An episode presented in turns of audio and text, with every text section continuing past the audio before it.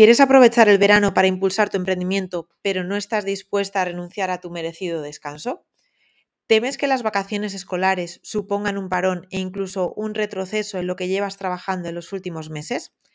En el campus de verano del aula de emprendimiento sanitario te ayudamos a planificarte, a huir de los ladrones de tiempo y energía, a organizar tu web o redes sociales y sobre todo a confiar en ti como profesional de la salud materno-infantil. Ahora tienes la opción de suscribirte semanalmente, cada semana con nuevas temáticas y regalos exclusivos. Tienes toda la información en www.fisiobim.com barra aula. Estás escuchando Podcastinando, el podcast en el que te hablo a ti, profesional de la salud que quieres dejar de procrastinar y ponerte manos a la obra para ayudar de verdad a mujeres y bebés. Gracias por escucharme. Antes de empezar, quiero contarte que Podcastinando está patrocinado por el Aula Fisiobim, una comunidad online para profesionales comprometidos con la salud de mujeres y bebés. ¿Podcastinamos?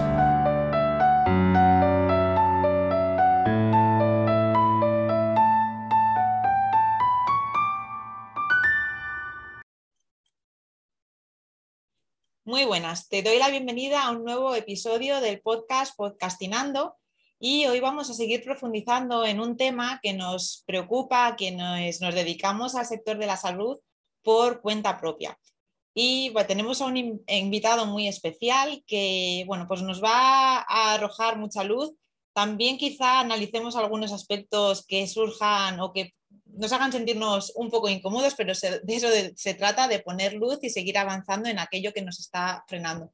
Nuestro invitado es Tomás Bonino. Hola Tomás, ¿qué tal estás?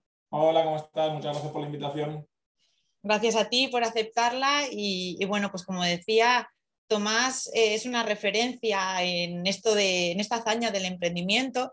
Él es fisioterapeuta, se define a sí mismo como ecléctico, que bueno, le, gusta eh, abrir muchos o tener muchos frentes abiertos y es, tiene un gran recorrido emprendedor tanto a nivel nacional como internacional. Y bueno, desde los últimos 15 años eh, no solo ha emprendido a nivel nacional, sino también en diferentes países, en diferentes rincones del mundo. Y bueno, pues eso, qué duda cabe, que nos hace ampliar nuestro punto de vista y analizar también eh, pues esto que es el, emprendimiento desde diferentes puntos de vista. Así que, Tomás, a lo largo de los próximos minutos seguro que aprendemos mucho de ti. Y, y bueno, hemos, hablando los minutos previos de la grabación, hemos visto cómo, bueno, ya lo sabíamos, ¿no? Pero cómo es un tema tan amplio que vamos a tratar de ser lo más concretos posibles para que sea de ayuda, sea de inspiración este episodio. Y vamos, nos vamos a centrar en hacer la diferencia entre lo que es emprendimiento, que muchas de nosotras, hablo en femenino porque muchas de mis oyentes sois mujeres, emprendedoras, hacer la diferencia de lo que es el autoempleo, porque nos diferencia o nos definimos como emprendedoras, pero cuando nos podemos a analizarlo, eh, realmente pues, nos podemos cuestionar si estamos eh, creando, pues eso, sota, caballo y rey, un puesto de trabajo, o estamos siendo creativas y estamos innovando. Así que Tomás nos va a hablar de tres puntos que para él son fundamentales y bueno, tiene mucho que contarnos, así que ya de paso la voz, Tomás, y a aprender de ti. Pues nada, un saludo a todos tus oyentes, eso es lo primero. Es genial que eh, la palabra, aunque sea emprendimiento, esté en boca de todos y de todas. Eh, lo que pasa es que es verdad que hay una pequeña confusión a veces con la palabra emprendimiento. Especialmente en España, hace algunos años, como todos sabemos, hubo una gran crisis, ¿no? evidentemente, y desde, bueno, pues desde el gobierno, desde donde sea, se favoreció o se decía que hay que emprender, ¿no? en realidad pongámonos en contexto, es decir, no había trabajo o poco trabajo y se nos animó a emprender. Y entonces eso lo confundimos con eh, crear, crearnos nuestro propio trabajo. O sea, desde los gobiernos nos dijeron, oye, como, no, como la cosa está complicada, ¿por qué no os creáis vosotros vuestro propio trabajo? Invéntatelo tú. Invéntatelo tú, entonces créate un empleo y se nos confundió un poco con que eso era emprender. Entonces, ¿emprender qué es? Sí, emprender también es crearte tu trabajo, por supuesto, pero emprender son muchísimas más cosas. Emprender, básicamente, para que se entienda, es o crear algo que no existía o, sobre todo, mejorar algo que ya existía. ¿vale? Por lo general hay muy pocas personas que han creado de la nada cosas, ¿no? Obviamente hay alguno, pero es raro, pero la mayoría de emprendedores lo que hacen es ver que hay cosas que funcionan y mejorarlas en, en, otra línea, ¿no? Ya sea con un toque personal o orientado a su público de una forma diferente a como existía. Eso es emprender. Y pensemos en cuántas cosas podemos emprender. Emprender podemos, por ejemplo, una palabra que se utiliza directamente es emprender un viaje. Emprender un viaje es, ¿qué implica? Pues oye, voy a pensar en viajar, me busco los billetes, busco dónde quedarme. Bueno, pues todo lo que sabemos que implica emprender, ¿no? ¿Qué puedo emprender? Pues una asociación sin ánimo de lucro o con ánimo de lucro. Eso ya es una cuestión diferente. Entonces, lo que queremos diferenciar es que emprender no necesariamente es algo para ganar dinero, que es lo que quizás se nos ha eh, confundido. Obviamente que es un emprendimiento, ¿sí? ¿Se entiende? Y un emprendimiento puede ser para darme yo trabajo, puede ser para darle a otro trabajo sin dármelo a mí, puede ser para dármelo a mí y dárselo a mucha más gente, puede ser para hacer algo gratis, puede ser, para, yo qué sé, ¿no? Puede ser para muchas cosas. Entonces, en el mundo de las oyentes que, están contigo, pues lo que tú me decías, ¿no? Emprendimiento de grupo de lactancia, emprendimiento de eh, grupo de apoyo, pues todos esos son emprendimientos y está bien. Entonces, cuidado de no confundir una cosa con otra. El autoempleo, pues está estupendo, pero que sepamos que es autoempleo. Y las personas que nos autoempleamos no necesariamente somos emprendedoras. Son dos cosas diferentes. Porque además una cosa que es interesante pensar es que el em, ser emprendedor no es crear una empresa, es una actitud, es una actitud de vida que por lo general empieza por eh, pues ser crítico con todo lo que nos rodea, ¿no? preguntarnos por qué es así, si podría ser de otra manera. Si no te preguntas si podría ser de otra manera, es poco probable que emprendas. Eh, ver necesidades donde otros no las ven, tener ideas y concretarlas, porque creo que el gran, la gran diferencia del emprendedor al no emprendedor es la concreción. Es decir, ideas tenemos todos, eso es, fácil. El tema es quién concreta. Sí, y qué bueno que hagas esa diferencia, Tomás, de autoempleo y bueno, hablaremos a lo largo de los próximos minutos, porque bueno, pues muchas veces pensamos y al menos yo recuerdo mis inicios en ese sentido con frustración de tener que empezar por el proyecto, por es decir, con, parece que es como que es correcto o incorrecto, ¿no? Donde no cabía la, creatividad. Entonces, bueno, pues es, ahora cómo vas a explicar también como sí, el proyecto es importante, pero cuántas cosas van antes del proyecto partiendo de esa base, que estamos eso, emprendiendo, creando y no copiando un patrón o siguiendo un patrón que otra, forma, otra persona ha hecho. Exacto, yo lo que comentaba, que ahora lo vamos a ver ahora mismo, es que el proyecto, el pensar en el proyecto está muy bien, pero hay muchas cosas antes que son importantes pensar y tener como base. Y antes de empezar con estos tres puntos que ahora vamos, ¿cuál es un súper emprendimiento, súper proyecto que muchas personas eh, deciden eh, o bueno, o aparece en su vida? Tener hijos. Tener hijos es un súper mega proyecto que ¿qué supone? Pues tiempo, espacio, dedicación. Si lo quieres hacer bien, pues más tiempo y más dedicación eh, no, pues eso es un proyecto que muchas personas han decidido optar. Entonces, eh, es algo que pues, requiere tiempo. Entonces, justamente el primer punto importante de los tres, o sea que podemos llamarlo los requisitos para emprender, ¿vale? Y aquí es donde quizá eh, alguna, digo alguna porque tú misma dices que son más chicas que chicos, em, se puede sentir un poquito movida por dentro. Y ese es mi objetivo, que en este primer punto movamos un poquito de conciencia, pues porque es el primer punto para emprender. O sea, si no cumplimos esto, va a ser difícil que podamos emprender. Y el primer punto, o, el primer o los requisitos son, en principio, tener o conseguir tiempo, tiempo mental, ¿sí? Y espacio que puede ser un espacio físico, no necesariamente, es un espacio mental, se refiere a tener un espacio mental y un tiempo mental para dedicar a, ya sea pensar en el proyecto, dedicar al proyecto, eh, ponerse con el proyecto, lo que sea. O sea, un espacio mm, mental y un tiempo mental. Es, eh, en, palabras de una mm, escritora feminista ya de hace mucho tiempo, que se llama Clara Coria, decía, que es una persona súper emprendedora, escritora, psicóloga, un montón de cosas, decía, es imposible que se me ocurran ideas mientras eh, limpio cacas. O sea, eh, no hay un contexto. Entonces, en ese sentido, teniendo en cuenta que lo necesario es el tiempo y el espacio, claro, hay que sentir estímulos. ¿sí? O sea, evidentemente aprender requiere estímulos. Y hay dos cosas muy importantes a la hora de tener estímulos, que son tener un contexto que favorezca. ¿sí? Un contexto personal, un contexto familiar, un contexto de pareja, si estás en pareja, un contexto eh, de lo que sea, ¿no? ¿Se, entiende? Algo que favorezca. Y muy importante, muy importante, y es la clave, yo creo, para crear, para poder tener este espacio y este tiempo, es el apoyo de personas para favorecer esto. ¿Y a qué me refiero? Me refiero, si el proyecto lo requiere, pues tener apoyo de, otras personas ¿no? que te ayuden, pero sobre todo me refiero a eh, el apoyo de las personas que te ayudan a crear ese espacio. Por, ejemplo, si tú tienes hijos y tienes pareja, pues que la pareja ayude eh, a, bueno, a, darte el espacio y el tiempo para ello. Si tienes los medios económicos para, por ejemplo, pagar a una persona que te ayude, pues esa persona que te ayude para que tú tengas tiempo y espacio. Entonces, el primer requisito, y perdón que lo diga así tan claro, es tener el tiempo y el espacio. No hay otra. Sobre esto, Tomás, decías que removería un poco y, seguro que sí. Y creo que quiero hacer la puntualización de que, remueva en el buen sentido porque quizá alguien al oír esto diga, uff, yo como madre no tengo tiempo ni para mirarme al espejo, ¿qué voy a tener tiempo para emprender? Pero es, como tú bien has dicho, es el espacio mental, es, eh, y el estímulo para mí es la clave, ¿no? Es muchas de mis alumnas, y también hablo en primera persona, para mí la chispa de eh, voy a enfocarme en esto, me apasiona la fisioterapia neurológica, me apasiona eh, trabajar con otras técnicas, pero siempre me ha gustado la salud materno-infantil y la chispa fue mi primer embarazo y decir, pues por aquí quiero ir.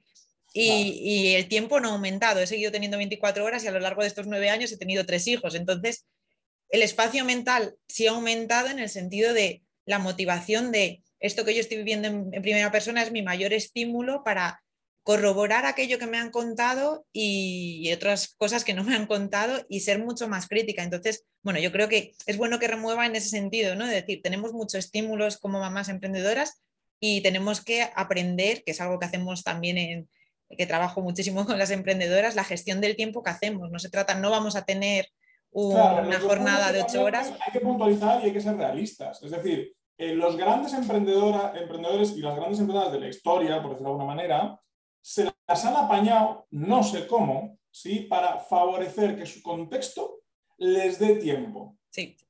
La mayoría, tristemente, eh, encerrándose en su locura, digamos, y pasando completamente de sus hijos, por decir algo, ¿no? Estoy hablando de un extremo total, ¿no? Eh, otros, pues teniendo, pues a ver, los, los grandes pensadores de la historia básicamente eran gente con pasta que tenía tiempo y esclavos que les hacían las cosas, entonces, bueno, pues tenían tiempo, ¿no? Bueno, en el día de hoy, los emprendedores y emprendedoras tienen las mismas 24 horas que tú y yo. Y hay gente que hace cosas increíbles y dices, ¿esto, esto, cómo sacan tiempo para todo esto? Bueno, pues el, claro, el contexto personal eh, va a favorecer o inhibir la capacidad emprendedora en base al tiempo, espacio mental que tengas. Te pongo un ejemplo. Yo tengo, bueno, pues una empresa o varias cosas que hago y, bueno, pues en muchos de ellos hay gente con, como tú, ¿no? Tres hijos. Y cuando yo les mando de viajes, un fin de semana, ¿sí? O sea, los agarro de su casa, ellos se organizan tremendamente bien, no sé qué, los saco de su casa cuatro días, los mando a un hotel, me dicen, Tomás, se me han ocurrido muchísimas cosas. ¿Por qué? Porque de repente simplemente tienes un tiempo y un espacio, no porque sea mejor ni peor, es más tiempo y un espacio. Entonces, esto yo creo que es un poco importante decir, ¿cómo me saco yo el tiempo y el espacio? Importante, que no puedo, porque no puedo, porque es que no se puede, ¿vale? Pues no pasa nada. Posiblemente vayas a poder autoemplearte bien, vas a poder sobrevivir, vamos a decir, creando algo que te dé empleo a ti, pero posiblemente no te dé para mucho más. ¿Sí? Porque recordemos, un emprendimiento es un proyecto que va a tener pues, una necesidad de tiempo y espacio y dedicación. Entonces, si no tienes ese tiempo, espacio y esa dedicación, pues seguramente podrás autoemplearte, pero digamos que no sería una actitud emprendedora, es una solución a una necesidad laboral. Y seguramente de ahí salgan muchos aprendizajes, porque bueno, vamos a hablar de esto también más adelante, pero pensamos que a veces el, momento, ¿no? Como que si sopla el viento a favor, todo va a ser más fácil. Y, bueno, pues hablábamos de eso antes, que, que cuántos eh, emprendimientos y soluciones digitales han surgido en pandemia y ahí a nadie nos ha soplado el viento a favor precisamente, pero el estar un poco contra las cuerdas de decir, aquí tengo que ser creativo, tengo que dar respuesta a esta necesidad que tiene la persona que quiero ayudar. Y bueno, quizá cuando las cosas vayan más favorables, esos aprendizajes que has sacado de ese momento crítico, pues hagan que sea más fácil en ese más adelante. Totalmente. Eh, por supuesto, todos nos hemos visto forzados, ¿no? Por una situación de pandemia, por ejemplo, a que se nos ocurran cosas. Eh, de hecho, a lo largo de la historia, eh, los grandes, las grandes catástrofes son las que han favorecido al emprendimiento. Te hablo de guerras, muertes y pandemias y rollos así. ¿Por qué? Porque dices, bueno, pues hay que buscarse la vida. Pero una frase que eh, es bien de emprendimiento, ¿vale? De estas así fases de filosofía barata en realidad, pero bueno, que funcionan mucho, es el momento de pensar qué hacer cuando la cosa vaya mal, es en el momento que te está yendo muy bien. Son a esos emprendedores, a esas empresas, a las que no les pilla el toro, por no sé cómo se dice, o sea, a las que no te va a ir mal. Es decir, tú tienes que planificar las cosas cuando te van mal.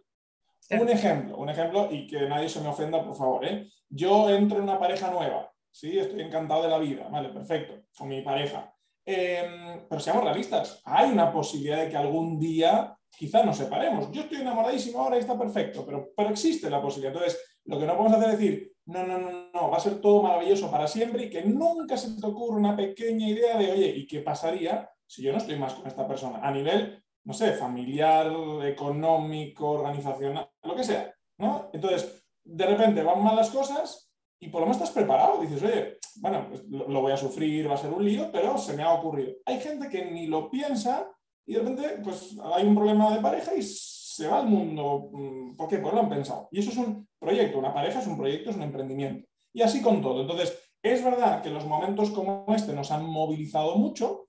Nadie estábamos preparados para una pandemia imposible, pero había gente más preparada para la incertidumbre, que ahora hablaremos de la incertidumbre, y otra gente que la incertidumbre la bloquea y la elimina.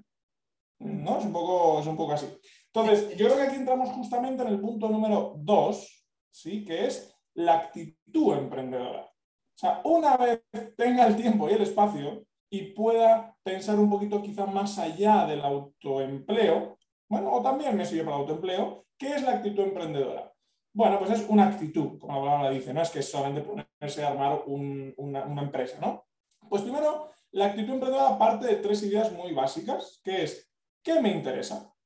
¿Qué me interesa? O sea, el, hay que autoconocerse. Te garantizo que, curiosamente, hay mucha gente que no sabe qué le interesa. Sí, bueno, pues obviamente parte de ahí. Segundo, ¿qué se me da bien? porque oye, ya que estamos y voy a hacer algo que me guste, pues que se me da bien, ¿no? Que eso se llama el talento, saber cuál es tu talento. Y por último, eh, em, ¿qué, me gustaría? Una cosa es lo que me interese, lo que me da bien, ¿qué me, gustaría hacer con eso? ¿no? Que se llama la propuesta, ¿no? Entonces, esas tres cosas, evidentemente, es la, es la base. Y tengo que pues, sentarme a pensar y escribir y a lo que sea, ¿no? Vale. Y luego, obviamente, se me tienen que ocurrir ideas de emprendimiento ideas. Y recordemos, por favor, que emprendimiento no es solo crear una empresa, pero bueno, ¿vale? Ideas. ¿Y de dónde salen las ideas? Pues obviamente de varios sitios, ¿no? Pero desde lo fácil, pues desde lo que veo en mi entorno. Por ejemplo, tú tuviste tu primer hijo y dijiste, uy, aquí hay mucho para hacer, seguramente hay cosas que se hacen mal, a mí me gustaría que se hicieran así. Bueno, pues obviamente de tu entorno, en este caso, de tu experiencia personal. Y dices, bueno, si me pasa a mí, seguramente le pasará a mucha gente. ¿Vale? Bien. ¿De dónde surgen además las ideas? De la relación con tus iguales, con tus pares. En este caso, pues otros fisioterapeutas, ¿no? Ver un poco, oye, ¿qué está pasando en el mundo fisio como para, eh, bueno, pues ver, qué necesidades hay. Otro, con otras profesiones y otras personas que no tengan nada que ver contigo.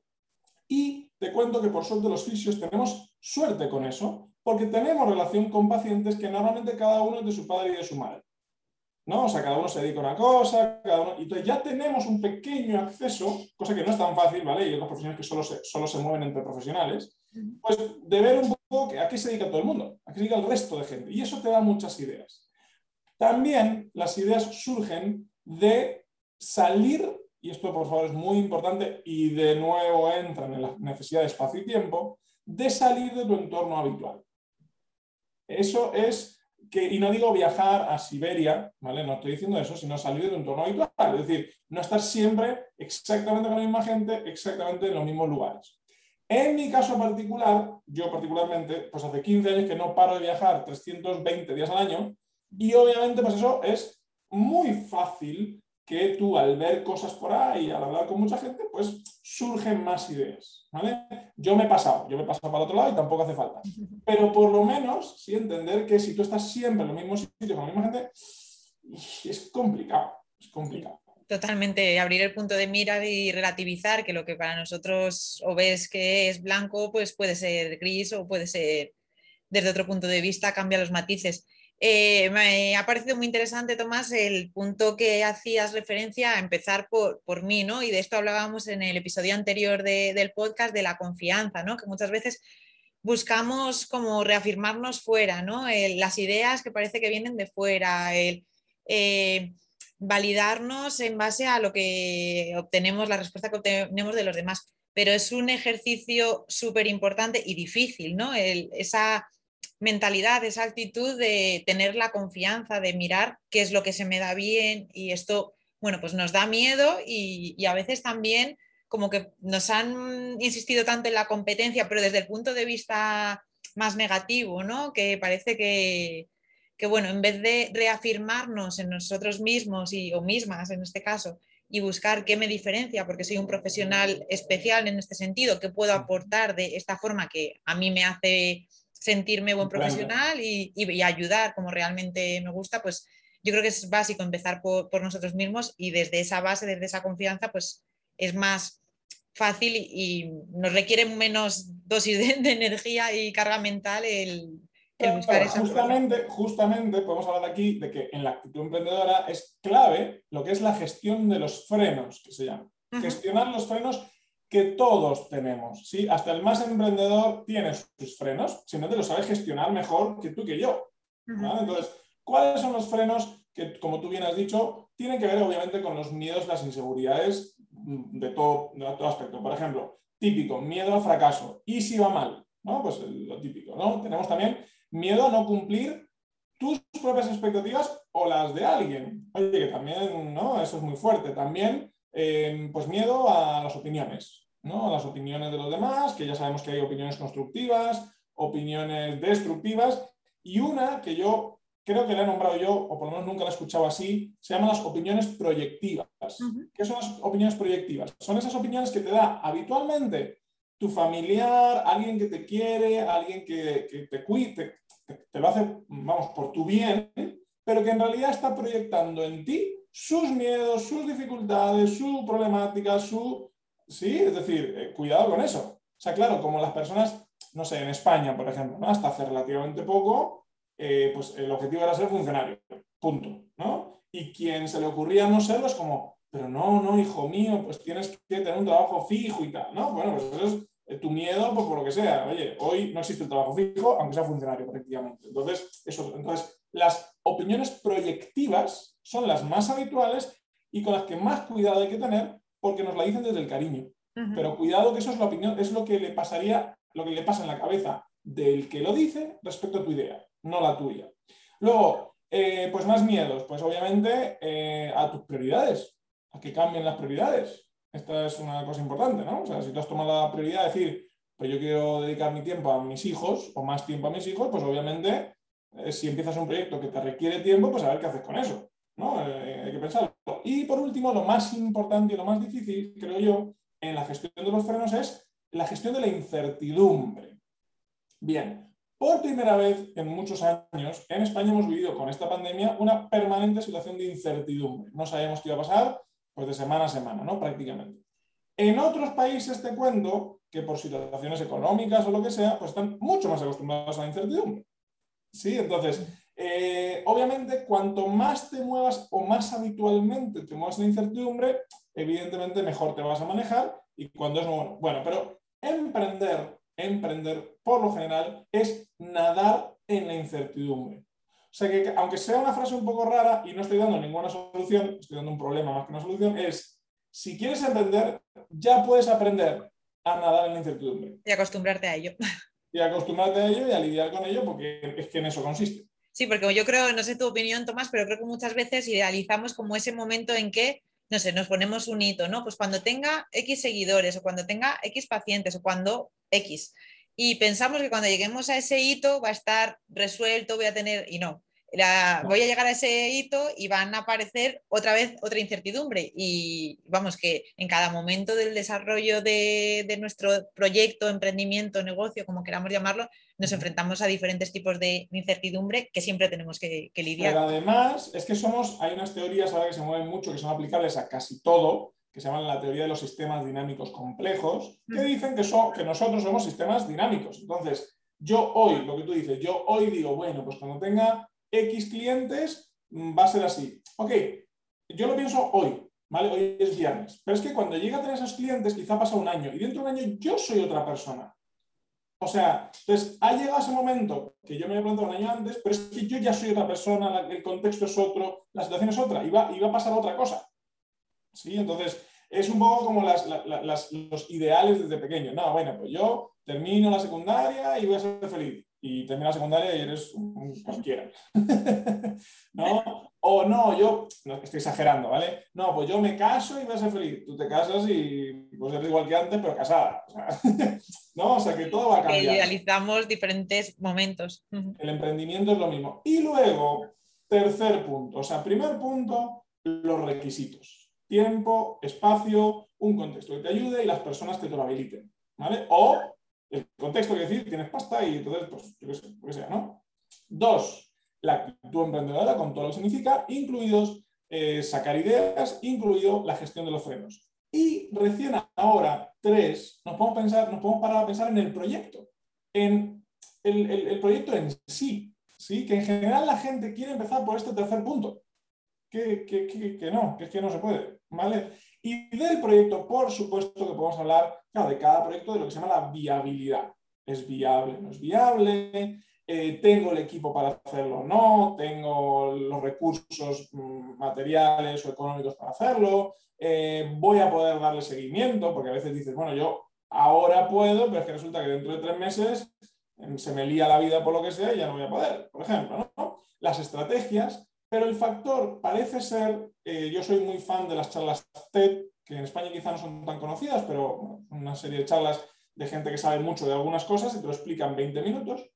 Em, el factor más importante que hace que un emprendimiento o una empresa en este caso tenga, bueno, tenga éxito, entre comillas, ¿no? tenga, que funcione o no, el más importante de todos es el timing, que se llama en inglés, o es el si es el momento o no es el momento. O sea, si tu idea, tu proyecto, tu lo que sea, pues es hoy o no. Por ejemplo, dos grandes, eh, bueno, una que todos conocemos que es la empresa Uber, que España tardó en llegar y tal, pero bueno. Uber, ¿por qué tuvo éxito? Tuvo éxito por dos motivos. Uno, porque Uber pensemos que es la, bueno, esto nos puede dar ideas, ¿vale? Uber es la empresa de transporte más grande del mundo, en este momento, de taxis, por ejemplo, que no tiene ni un solo coche en propiedad. ¿Sí? Igual que Airbnb es la empresa de alojamiento más grande del mundo y no tiene ni un solo apartamento en propiedad. Facebook es la empresa de comunicación más grande del mundo y no genera ni un solo contenido. La importancia de las sinergias. Esos son datos que nos dicen, no siempre es, consiste en hacer tú las cosas, sino un buen negocio. De hecho, el mayor negocio es hacer que otros hagan las cosas y tú obviamente pues lo habilitas. Por ejemplo, Uber es una aplicación, al fin y al cabo. Airbnb es una aplicación. Facebook es una aplicación, ¿no? Bueno, decía esto porque Uber, la historia es muy fácil. Hubo la crisis del 2007-2008 ¿no? en Estados Unidos, igual que en el resto del mundo, y mucha gente estaba mal de pasta. Y apareció Uber diciendo, a ver, ¿qué tal si dedicas un par de horitas al día con tu propio coche ¿vale? Y haces como de taxista y te llevas un poco de dinero extra. Y funcionó, empezó funcionando, ¿por qué? Por eso, porque la gente necesitaba pasta. Imagínate que Uber hubiera aparecido años antes, cuando había una bonanza económica total. Ni tú ni yo íbamos a estar dos horas extras llevando gente en coche. ¿Sí? Entonces, el momento económico en ese caso de Uber es lo que generó el éxito, no solamente la idea, que obviamente era web. ¿Sí? Y este es un solo ejemplo, pero atención porque el timing, el momento en el cual tú apareces, pues bueno, eh, también es importante. Y obviamente, lo que todos sabemos, ¿existe ya o no existe ya lo que tú haces? Y hay una cosa muy importante en ese sentido. Puede que exista algo casi igual a lo que tú haces, casi igual, o a lo que tú quieres hacer, pero tú seguramente le das un toque, un algo diferente. Y ahí es donde tienes que forzar. Por ejemplo, en este momento, eh, no sé, fisios del mundo del suelo pélvico, que por suerte y por el bien de nuestros pacientes, pues se está poniendo entre comillas de moda. ¿No? Perfecto. Vale. ¿Qué ofreces tú o de qué manera, mejor dicho, ofreces tú tu publicidad del servicio suelo pélvico que otros no lo hacen? Sería un poco en que, porque a ver, el tratamiento puede ser mejor o peor, o lo que tú quieras. Lo importante es que la gente te llegue. ¿no? Entonces, es que, ¿qué pones tú sobre la mesa que los demás no? Yo creo que ahí, en, empresas tan microempresas, como puede ser una clínica privada de fisioterapia, pudiera estar ahí un poco la diferencia. Sí, en este sentido estaba pensando en la comparación que muchas veces utilizo, eh, que en un iceberg, ¿no? que muchas veces, y en esto las redes sociales nos juegan una mala pasada, que vemos la parte visible de lo que los demás hacen y ahí es donde nos entra el miedo de, o, nos comparamos ¿no? con esa parte. Es que pues no voy a ser, o nos merma nuestra confianza, no voy a poder conseguir esto, no soy capaz de hacerlo así. Y se nos olvida, o más que se nos olvida, no vemos y no nos han contado mucho la parte no visible. Y aquí todo lo que nos has contado, estos tres puntos y más, es donde entra. Para que esa parte llegue a ser visible, tenga, captar pueda captar la confianza, primero la atención y luego la confianza de mis posibles pacientes, hay tanto que trabajar debajo que, bueno, es importante que... Luego, o sea, a ver, es una cuestión de prueba-error, pero es verdad que, a ver, e, emprender o hacer algo bien eh, puede ser dos cosas. Prueba-error, o sea, no tengo ni la más pajolera idea y empiezo a probar y errar y probar y errar hasta que, pues, más o menos me sale bien, ¿vale? O es una cuestión de conocimiento, porque ¿cuál es el gran problemita que vemos en los fisios del mundo, creo yo, ¿vale? Eh, que no tenemos ni idea, porque la carrera no nos lo ha ofrecido, a menos que tú te lo hayas buscado después, de conocimientos básicos que a veces tenemos hasta como que, ay, no, suena feo. Marketing. Con todo lo que supone que marketing no es malo, marketing es cómo doy a conocer lo que hago.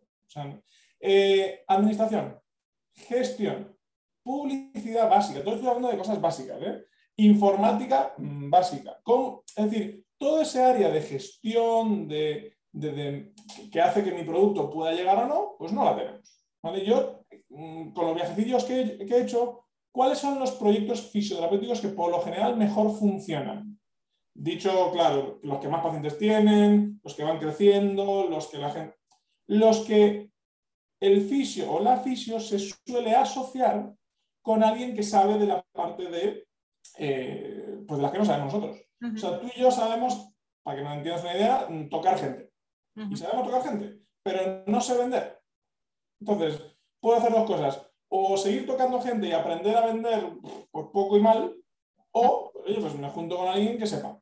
Entonces, es algo que nos cuesta mucho, hasta el punto que yo sé que hay mucha gente que, por ejemplo, en algunas partes del mundo, no digo España en particular, que prefiere eh, decir, bueno, pues me dedico yo todos los días a limpiar yo mi propia consulta, ¿sí? O hacer el papeleo yo pensando que eso es un ahorro. Cuando eh, hay una ley universal de la empresa basiquísima, que cualquier persona que sepa de empresas me dirá, Tomás, eso es muy básico. Sí, que si tú eh, haces un trabajo por el que a otra persona cobra un poquito menos y lo haces tú, estás perdiendo dinero. Es decir, si tú contratas a alguien que te ayude con el papeleo, que te ayude con la limpieza, y en ese tiempo tú estás generando, estás ganando dinero y encima no te estás dedicando a cosas que podía dedicarse otra persona. Y además que, bueno, puede ser un motivo de freno, pero también de mucha frustración, porque una frase que muchas veces sale en, eh, el aula, en este espacio de, mentoría grupal, es como, es que parece que tenemos que saber de todo. Y, no, no, no tenemos que hacer expertos en contabilidad, no nos tenemos que hacer expertos en marketing, pero bueno, luego en cada momento, pues eh, creo que sí que es importante saber eh, de todo un poco, pero para saber hablar en el mismo idioma de la, persona de la persona en la que vamos a, delegar. Pero bueno, nuestro día sigue teniendo 24 horas, como decía, y siempre va a haber otra persona, bueno, pues que si ha profundizado en, ello, mm, va a saber hacerlo. Además que todos los fisios tenemos claro que una inversión, que creo que hacemos todos, es la formación, ¿no? Tú inviertes en formarte porque luego pues eso te va a llevar eh, a saber más y a cobrar más, por qué no decirlo, ¿no? Pero no entendemos que confiar o buscar personas que saben de otras áreas que son necesarias porque yo no sé nada, también es invertir. Mm. Que te cuesta al principio, para que te una idea, yo en lo personal, hoy pues tengo un equipo de gente que trabaja conmigo en varias cosas y estoy metido en 87 millones de cosas, pero hasta que conseguí el equipo que hoy me ayuda, con el cual yo estoy confiado y tranquilo, pues yo contraté a alguien, o a dos o tres personas, y estuve dos años para llegar al momento de decir, vale, ya la cosa va. Y yo muchos momentos digo, juego, pues para estar esforzándome en que lo aprenda otro, pues ya lo hago yo. No, sí, no, sí. Estamos dedicados a eso. Claro, pero es una inversión que después, es una inversión, ¿cómo se llama? Es una inversión que después te trae, pues lo que te traiga, ¿no? Tranquilidad o bienestar o lo que sea. Y aquí como madre emprendedora se me surgen, no, o sea, me surgen tanto, tantas ideas que yo creo que nuestras oyentes, si son madres, es como la crianza de nuestros hijos, ¿no? Que a veces dices, bueno, pues típica mm, anécdota, ¿no? Con los hijos, ¿dónde está tal cosa? O no sé hacerlo, ¿no? En la, fomentar la autonomía, pues al final muchas veces piensas, lo hago yo y lo hago más rápido, pero no, se trata de ir acompañando ese aprendizaje y de, capacitando y de... Y luego una cosa que nos cuesta mucho, que viene, viene al, hilo del nombre de tu podcast quizá, ¿no? Que es la procrastinación. dentro de la procrastinación está aunque suene raro, porque procrastinar es lo de dejar para después, ¿no? Como bueno, em, viene un poco al dato, es, no es que lo dejo para después, es que yo me lo anoto y nunca lo hago. O sea, sería la procrastinación en su máximo expresión, digamos, ¿no? Eh, con los hijos sería, jo, pues, no, tengo que, por ejemplo, facilitarle su autonomía. Y resulta que al final lo haces todo tú. O sea, como que lo tienes claro, como que dices, vale, eh, sé que lo tengo que hacer, pero luego ni empiezo y tú misma te, te auto boicoteas Entonces, pues eso pasa mucho cuando tienes ideas. Entonces, por eso decía al principio que los grandes emprendedores, la pequeña diferencia y sutil es que son los que concretan las cosas que piensan, con todo lo que supone, algunas cosas, algunas cosas que son fáciles, otras que son muy difíciles. Pero si yo, por ejemplo, pienso en mi hijo que quiero darle autonomía y le dejo que, pues que falle un poco, ¿no? O que se pegue un golpecito, o que, bueno, que aprenda, y al mismo tiempo ni empiezo a hacerlo porque enseguida voy a proteger, pues es que no estoy ni empezando. Totalmente. Entonces, bueno, pues ahí, es complicado. Muchos paralelismos y, muchas reflexiones y bueno, pues como madres emprendedoras creo que ahí tenemos mucho, mucho de donde tirar. Eh, Tomás, tengo aquí, Tengo aquí tres, tres, nada, para, bueno, para que nos pase, tres eh, TED Talks o charlas TED que recomiendo absolutamente, que no son de emprendimiento necesariamente tampoco, ¿vale? Pero quiero que nos, nos abren un poco las ideas. Uno, tomando el nombre de tu podcast, ¿vale? Que era procrastinación, pues se llama eh, Inside the Mind of a Master Procrastination, o sea, dentro de la mente de un procrastinador, de un super procrastinador, ¿no? Que el autor es Tom Urban. Es una charla muy divertida, muy divertida, que te ríes bastante al principio, pero luego te hacen pensar una cosa que dices, madre de Dios. Claro. Habrá que verlo. No quiero jorobar la charla, pero es algo muy importante. Que procrastinar, por ejemplo, en la universidad, en los estudios, en lo que sea, mientras haya una fecha de entrega, tú al final lo haces igual. O sea, al final, el último día te mueres, no importa, pero lo entregas. ¿Vale? En un trabajo, en lo que sea. Que el gran problema de procrastinación, y aquí es donde tragamos diciendo, mm, vaya, es cuando no hay fecha de entrega, que tiene que ver con los proyectos personales, con los proyectos de pareja, con, los, con las sensaciones, los sentimientos, ¿no? ¿Cuántas veces nos ha pasado, y sin meterme en grandes líos, eh, jo, pues la verdad es que tendría que cambiar esto en mi pareja, y, tardas 10 años? Dices, madre de Dios. Entonces, que esa es la parte mala del procrastinador, no cuando hay fecha de entrega, bueno, pues es una curiosidad simplemente, ¿vale? Bueno, eso en cuanto a lo malo de la procrastinación.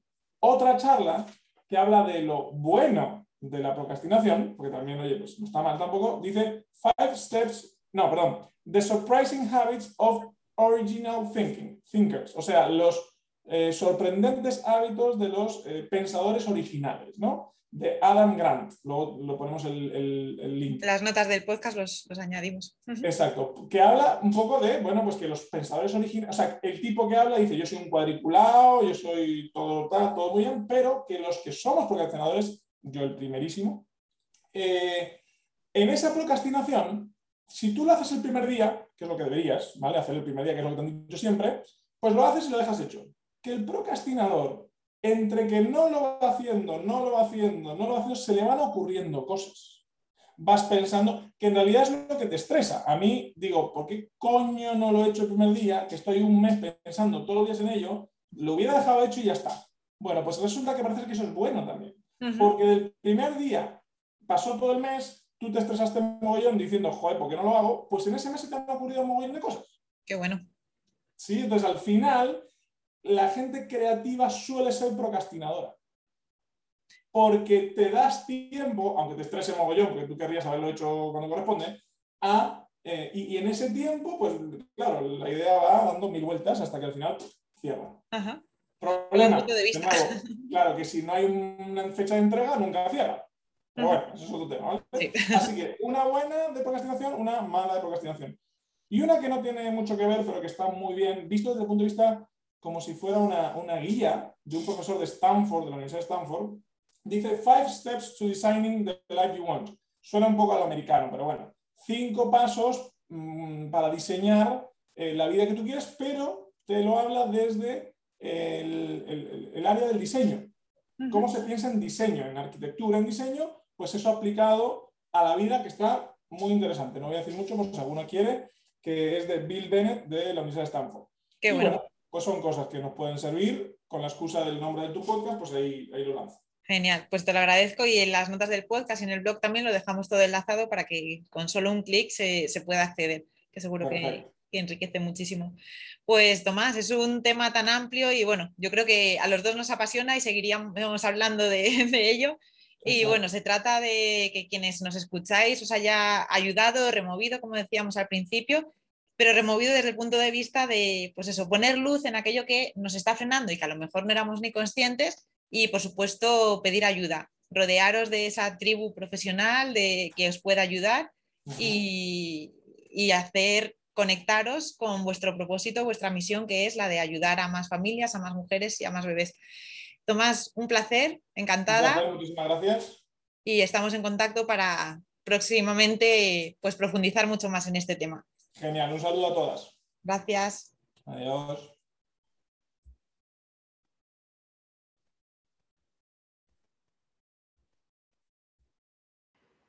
¿Quieres aprovechar el verano para impulsar tu emprendimiento, pero no estás dispuesta a renunciar a tu merecido descanso? ¿Temes que las vacaciones escolares supongan un parón e incluso un retroceso en lo que llevas trabajando en los últimos meses? En el campus de verano del aula de emprendimiento sanitario te ayudamos a planificarte, a huir de los ladrones de tiempo y energía, a organizar tu web o redes sociales y sobre todo a confiar en ti como profesional de la salud materno-infantil. Ahora tienes la opción de suscribirte semanalmente, cada semana con nuevas temáticas y regalos exclusivos. Tienes toda la información en www.fisiobin.com barra aula. La pandemia puso distancia entre las personas, pero mujeres y bebés siguen necesitando sentir cerca a profesionales en quienes confiar. Si eres profesional de la salud materno-infantil, tu misión es ayudar a las mujeres en su embarazo, parto, posparto y a lo largo del desarrollo de sus bebés. Por eso he preparado una guía gratuita para ayudarte. Los 5 pasos imprescindibles para ayudar a más mujeres y bebés a pesar de la distancia. Puedes acceder a ella ahora mismo en www.fisiobim.com. Seguimos conectados en Instagram, LinkedIn, Facebook o a través de mi boletín semanal. Nos escuchamos en el próximo episodio y recuerda, tienes mucho que aportar como profesional de la salud materno-infantil. Podcastinando está patrocinado por el Aula Fisiobim, una comunidad online para profesionales comprometidos con la salud de mujeres y bebés. El aula es una plataforma de formación continua en la que aprenderás de grandes profesionales, donde mantenerte actualizado sobre temas como salud postural, suelo pélvico, porteo, lactancia o desarrollo del bebé. Pero también la comunidad en la que apoyarte para crecer como profesional, para avanzar en tu emprendimiento. esa tribu que recomendamos tener a las mujeres y que los profesionales también necesitamos para evitar la soledad del emprendimiento. Transformarás esa frustración que te paraliza en motivación para ponerte en marcha. Sabrás cómo sortear los obstáculos y coger el impulso que necesitas para avanzar. Crecerás como profesional de la salud materno-infantil y llevarás tu ayuda a más mujeres y bebés. Tienes toda la información en www.fisiobim.com barra aula www.fisiobim.com barra aula y por ser oyente de este podcast tienes un 10% de descuento en la inscripción. Solo tienes que introducir el cupón podcastinando y se aplicará el ahorro directamente. Y si tienes cualquier pregunta, no dudes en escribirnos.